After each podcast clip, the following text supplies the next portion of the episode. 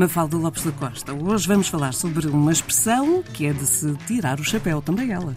Exatamente. De se tirar o chapéu, que é uma expressão popular na língua portuguesa e significa facto extraordinário que merece homenagem, coisa digna de admiração. A expressão está ligada ao gesto de tirar o chapéu para cumprimentar alguém como sinal de respeito.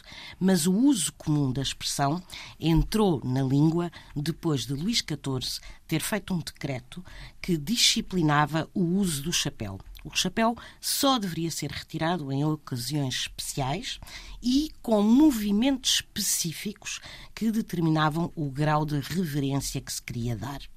Nos casos mais cerimoniosos, tirava-se o chapéu e as pessoas inclinavam-se ligeiramente para a frente.